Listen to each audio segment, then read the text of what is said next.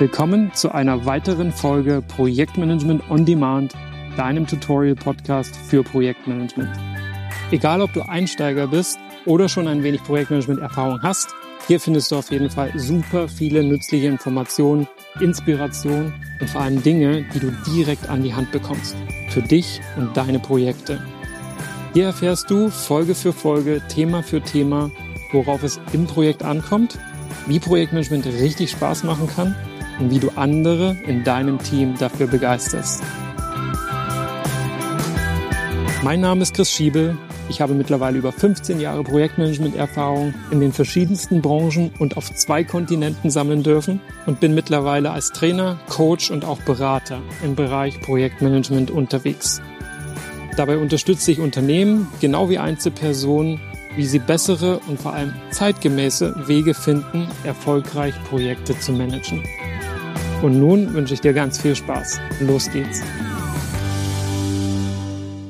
Wenn du dem Podcast schon eine Weile folgst, weißt du, dass sich die Themen stets entlang eines roten Fadens orientieren. Bevor wir nun dazu übergehen, die Arbeit aus dem in der letzten Folge erstellten Projekt Strukturplan in eine logische Reihenfolge zu bringen, in einen Zeitplan zu gießen und im Team zu verteilen, ist mir an der Stelle eine Sache ganz besonders wichtig. Da du ja dein Team in all diesen Schritten einbinden möchtest, solltest du wissen, wie du dein Team elegant und situationsgerecht führst. Dazu gibt es sogar ein Modell, das sich Situational Leadership nennt oder im Deutschen situatives Führungsmodell. Und genau dieses Modell habe ich dir mitgebracht. Es beantwortet ganz wesentliche Fragen, die wir auch in diesem Podcast gemeinsam beleuchten werden. Und zwar, Gibt es eine Logik, eine Art System, an dem du dich orientieren kannst beim Thema Führung, um herauszufinden, welche Strategien du beim Führen von Personen grundsätzlich anwenden kannst und wie du zwischen Personen und Situationen gut differenzieren kannst. Darüber hinaus möchte ich eine Lanze brechen und die Frage klar beantworten, wer eigentlich ein Leader, aka ab wann du eine Führungspersönlichkeit bist. Dessen ist man sich nämlich mitunter gar nicht so bewusst.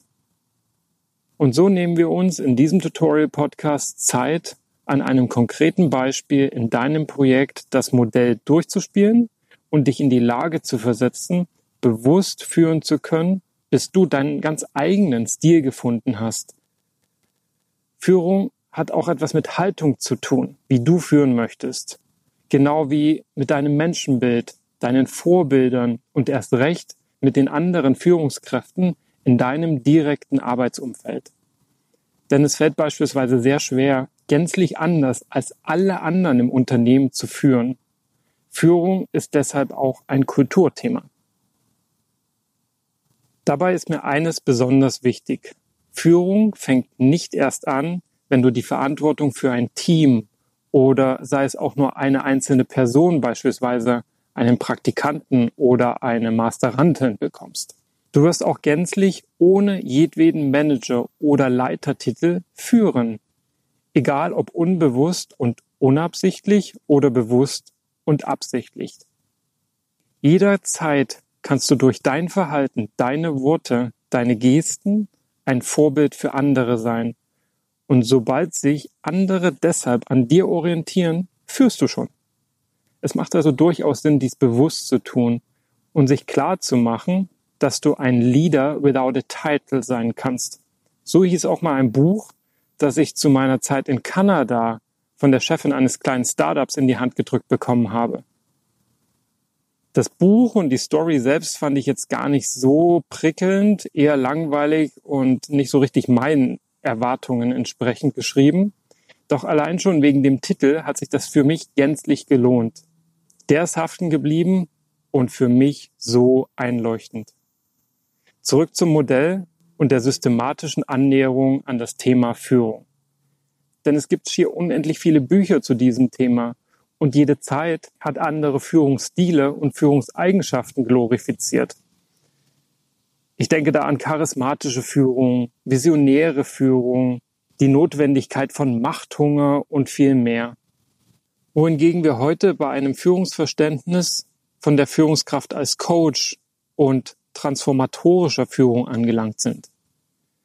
Wenn du dazu mehr lesen möchtest und einen Rundumblick über das Thema bekommen möchtest, empfehle ich dir das kleine Büchlein aus der Essentials-Reihe Psychologie der Mitarbeiterführung, habe ich dir hier in den Show Notes verlinkt. Und darin wird auch das Modell der situativen oder situationsgerechten Führung beschrieben. Das hat bei mir unglaublich viel ausgelöst, Klarheit gebracht und mich flexibel gemacht. In Zeiten, in denen ich zum ersten Mal bewusst Führungsverantwortung übernommen habe, hat es mir buchstäblich den Arsch gerettet. Gerettet, weil es in dem Moment, in dem es mir bewusst wurde, im Prinzip schon kurz vor zwölf und beinahe zu spät war. Mir war klar geworden, dass es pure Intuition, der ich stets gut vertrauen konnte, nicht mehr für mich richten würde. Das Team war zu groß, das Projekt, das ich übernommen hatte, eine inhaltlich riesige Herausforderung und die einzelnen Persönlichkeiten auch ziemlich divers, teilweise sogar älter als ich, was es zusätzlich kompliziert gemacht hat. Kurzum, ich musste auch aktiv unter Beweis stellen, dass ich zum Leader tauge. Nett sein, Kompromissbereitschaft, Schlichtungsskills, die waren da einfach nicht genug. Ich musste auch lernen, wann ich und wie ich klare Ansagen mache, wo ich wie viel Zeit und Geduld investiere, mit der Gewissheit, dass ich das dann auszahlen würde. Und ich musste lernen zu vertrauen, weniger oder sogar gar nicht zu kontrollieren. Lernen, was ich delegiere und wo ich voll reingehe und die Lösung des Problems selbst in die Hand nehme. Und genau dafür habe ich dieses Modell herangezogen, mir Zeit genommen, mich hingesetzt und durchdacht, wie ich die Arbeit verteile, mit welcher Strategie und vor allem gekoppelt, mit welchen Worten und welchen Formulierungen. Wie funktioniert also das Modell? Im Prinzip sind es vier einfache Schritte und Fragen, die du dir nach und nach stellen möchtest. Wenn du jetzt wieder Zettel und Stift zur Hand hast, dann bist du schon Podcast-Profi. Zumindest was diesen Podcast hier im Speziellen anbelangt. Let's do it. Schritt Nummer eins. Notiere dir zuerst den Namen einer konkreten Person in deinem Team und dann genau eine Aufgabe, die diese Person aktuell ausführt oder die du an sie oder ihn delegieren möchtest. Und so kommen wir schon zu Schritt zwei. Let's draw a 2 by 2 Wir zeichnen, wie schon in vergangenen Folgen, wieder eine Vierfelder-Matrix. Deine senkrechte Y-Achse beschriftest du mit Kompetenz. Ganz unten ist sie gering. Wir nennen das hier zur Vereinfachung einfach K-. Ganz oben ist sie hoch, also folglich K+. Die waagerechte X-Achse schneidet die Y-Achse wieder mittig, so dass sich vier Felder ergeben. Die X-Achse selbst beschriftest du mit Motivation. Selbes Spiel hier. Ganz links ist die Motivation niedrig. Wir benutzen M-. Und ganz rechts ist die Motivation hoch. M+. Und so ergeben sich besagte vier Felder. Oben rechts ist die Motivation hoch und auch die Kompetenz ist hoch. Wir lesen also K plus, M plus. Schreibt das ruhig in dieses Feld rein. Oben links steht dann K plus, M unten links K minus, M und unten rechts K minus M plus. Die Frage, die du dir nun stellst, ist, die Person, die du ausgewählt hast, in Bezug auf die Aufgabe, die du ihr zuteilen möchtest, ist ihre oder seine Motivation hoch oder niedrig, M oder M plus. Und die Kompetenz, diese Aufgabe auch auszuführen, ist diese hoch oder niedrig, K plus, K minus. Und zwar ganz praktisch, nicht theoretisch aller, ja, ist ein cleveres Kerlchen oder die kommt gerade frisch von der Uni, die muss alles wissen. Nee, so nicht, sondern in echt hat die Person die Skills, die Erfahrung, weiß sie, wie es geht, im Sinne von, kann sie es? Hat er es auch schon unter Beweis gestellt? Das ist fundamental und ausschlaggebend hier. Genau wie die Einstellung der Person zur Aufgabe. Nicht zur Arbeit oder dem Leben allgemein, also motiviert bis in die Haarspitzen, genau diesen Job zu erledigen oder eher Verhalten bis gar nicht angetan. Immer in Bezug auf genau eben diese eine Aufgabe. Und so ergibt sich jetzt für dich eine Einordnung dieser Person in Bezug auf ihre Kompetenz und Motivation zur Aufgabe in der Vierfelder-Matrix. Nimm dir ruhig noch einen Moment Zeit, wenn du jetzt in Ruhe nachdenken bist, drück auf Pause und dann setz in Ruhe dein Kreuz und drück wieder Play. So, in einem der vier Felder sollte nun dein Kreuz oder eben der Name gelandet sein.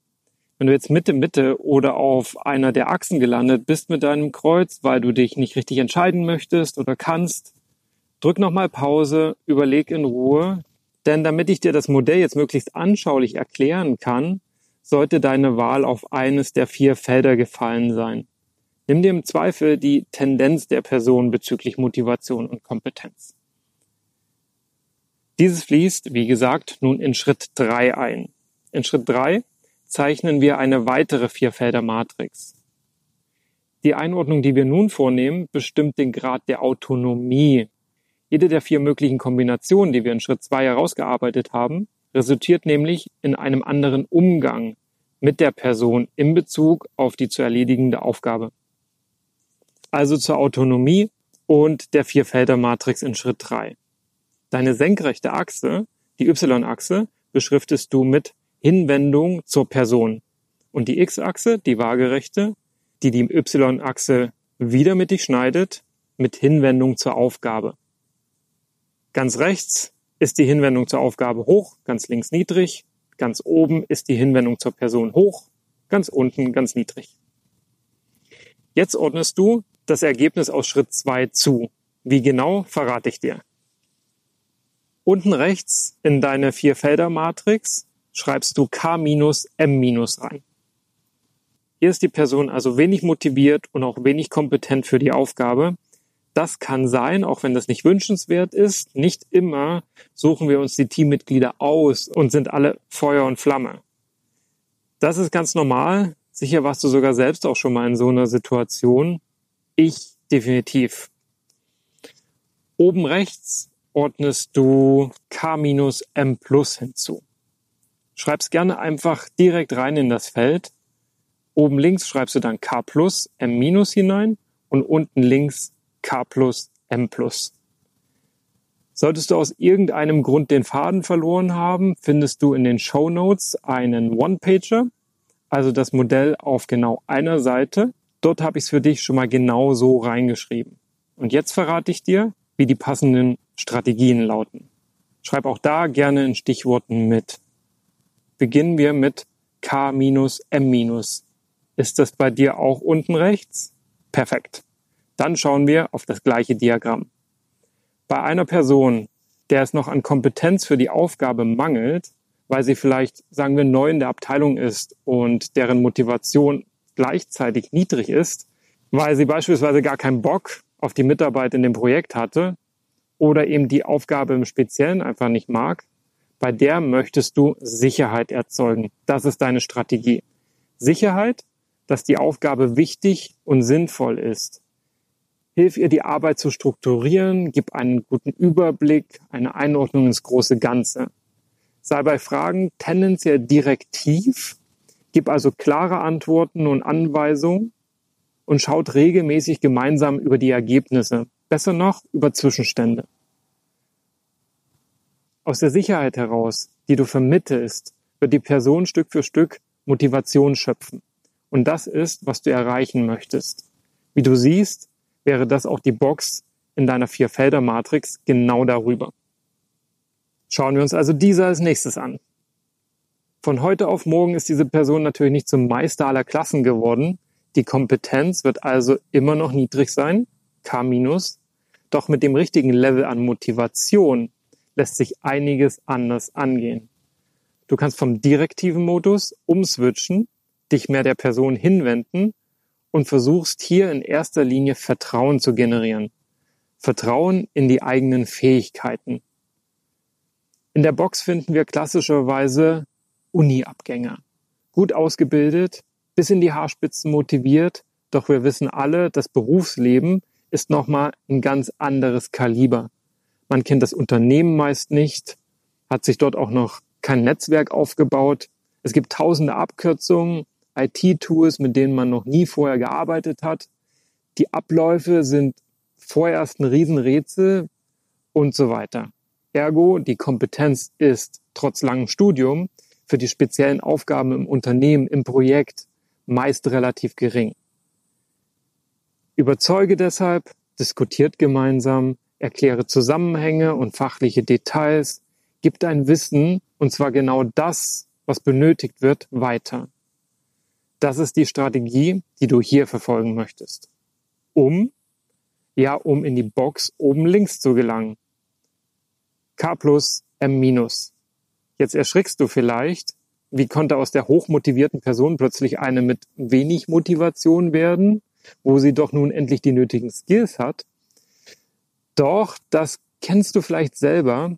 Die Euphorie ist gewichen, denn mit der Erkenntnis reift meist das Bewusstsein darüber, wie viel man noch nicht weiß. Und so sinkt schnell die Motivation trotz vorhandener Kompetenz.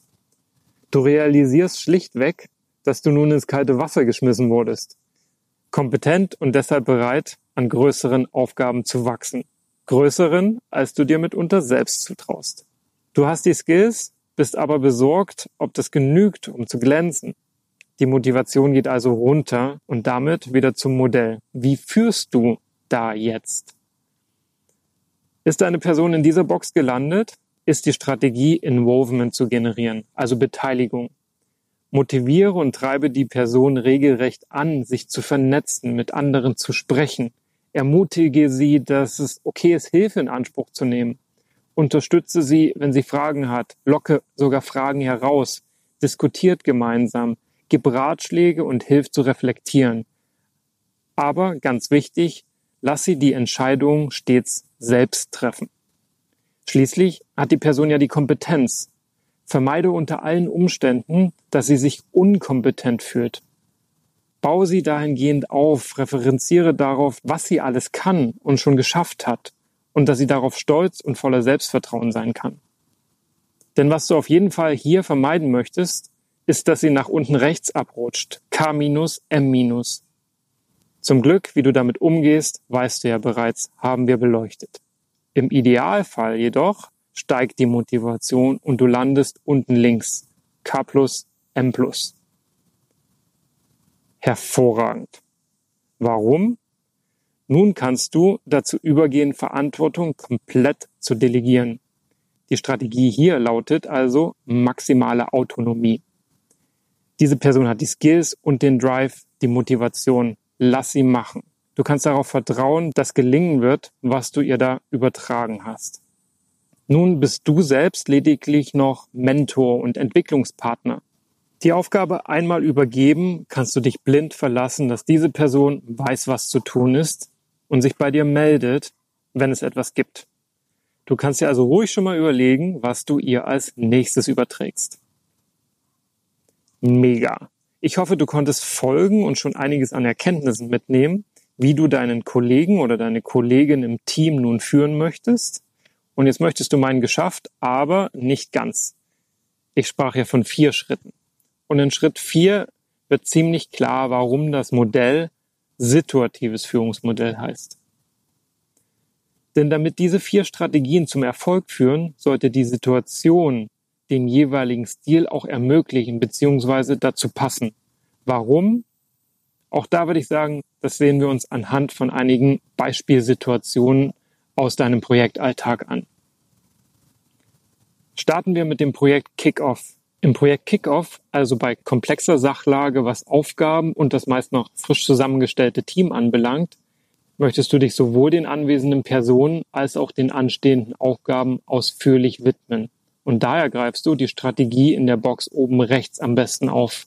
Also Vertrauen aufbauen, überzeugen, gemeinsam beratschlagen und diskutieren, sich Zeit nehmen, Dinge zu erklären. Jetzt erkennst du wahrscheinlich auch sehr deutlich den roten Faden hier im Podcast-Tutorial und warum ich neben dem Kickoff auch die vier Phasen der Überzeugung so früh thematisiert habe. Nehmen wir ein weiteres Beispiel, die Entwicklungsphase. In der Entwicklungsphase braucht es vor allem eine rege Beteiligung der Teammitglieder, um von der Diversität im Team zu profitieren. Der Fokus liegt also auf der Hinwendung zu den einzelnen Personen. sie gleichzeitig zu fordern, genau wie zu ermutigen und zu unterstützen, auch notwendige Entscheidungen selbst zu fällen. Wir sind also in der Box oben links. Kommen wir zur Entscheidungsfindung selbst. Bei der Entscheidungsfindung wiederum steht die Aufgabe, die Sache im Vordergrund, weniger die Personen. Hier gehst du grundsätzlich viel direktiver vor, bist also in der Box unten rechts. Denn häufig ist beim Treffen von Entscheidungen auch Geschwindigkeit gefragt und weniger Raum für große Erklärungen und Debatten. Während du in der Implementierungsphase, also der Umsetzungsphase deines Projekts, davon ausgehst, dass alle Aufgaben vorab klar besprochen wurden, ein Plan abgestimmt ist, was zu tun ist und du damit sehr viel leichter delegieren kannst, ohne groß und besonders auf weder die Person noch die Aufgaben selbst eingehen zu müssen. Wir sind also in der Box unten links. Und dann als fünftes Beispiel der Projektabschluss. Hier gilt wieder Pragmatismus. Die Lessons learned möchtest du genau wie die Daten sichern, Ordnung in den Unterlagen schaffen, aufräumen, alles zum Abschluss bringen. Auch da gibt die Situation vor, dass es keine ausgedehnte Hinwendung zur Einzelperson braucht, sondern viel eher Klarheit darüber, was jetzt noch zu tun ist, damit die eigentliche Formsache am Ende des Projektes nicht ausufert und ihr euch ins nächste Abenteuer stürzen könnt. Dir fallen mitunter ähnliche weitere Situationen im Projekt ein, die trotz klarer Kompetenz- und Motivationslage bei der jeweiligen Person und in Bezug auf die konkrete Aufgabe Anlass zum Strategiewechsel geben, weil Zeitdruck herrscht, die Sachlage besonders komplex ist, nicht alle Aufgaben gleich viel Motivationspotenzial haben, spezielle Abhängigkeiten gelten und oder eure individuelle Beziehung zueinander auch darauf abgestimmt sein will. Erweitere also gerne den One-Pager, den ich dir in den Show Notes verlinkt habe und in dem du zumindest schon mal genau die fünf besprochenen Beispiele in Schritt vier findest. Meine Kernbotschaft an dieser Stelle ist, durchlaufe die vier Schritte, weil sie dich bewusst reflektieren lassen und flexibel machen, welche Möglichkeiten du hast, wie zu führen. Und sicher wirst du sogar schon jetzt erkannt haben, dass du in manchen Situationen schon heute genau so oder so ähnlich führst, wie ich es hier im Podcast beschrieben habe. Und damit auf ins Projekt mit dem neuen Wissen, auf ins neue Abenteuer der echten Erfahrung. Denn hier liegt das wahre Wissen, nicht in der bloßen Theorie. Und ich bin sehr gespannt davon zu hören, wie es dir mit dem situativen Führungsmodell im Projektalltag und beim Führen deines Teams gehen wird. Danke fürs Zuhören. Sofern du spezielle Fragen hast, die dir der Podcast bislang nicht beantworten konnte, mach gerne Gebrauch von meinem Angebot, dich direkt mit mir in Verbindung zu setzen, via E-Mail, LinkedIn oder indem du einfach einen Call über meine Webseite einstellst. Das machen jetzt nach den ersten sieben Folgen immer mehr und der Austausch, der dadurch entsteht, ist einfach nur genial, bereitet mir eine Riesenfreude. Also bloß nicht zögern, Dafür mache ich den Spaß hier, um dir mehr Leichtigkeit für deine Projekte zu schenken. Und mehr noch, wenn du glaubst, von diesem Podcast könnten noch weitere Leute profitieren, dann teile ihn gerne. Im Idealfall erreichen wir gemeinsam damit möglichst viele Menschen und erleichtern ihnen die Arbeit an und in Projekten. Für weniger unvorhergesehene, nervige Überraschungen, weniger Stress, für mehr Freude, mehr Ruhe mehr Brillanz. Das wünsche ich dir und deinem Team und freue mich schon auf die nächste Folge. Bis bald.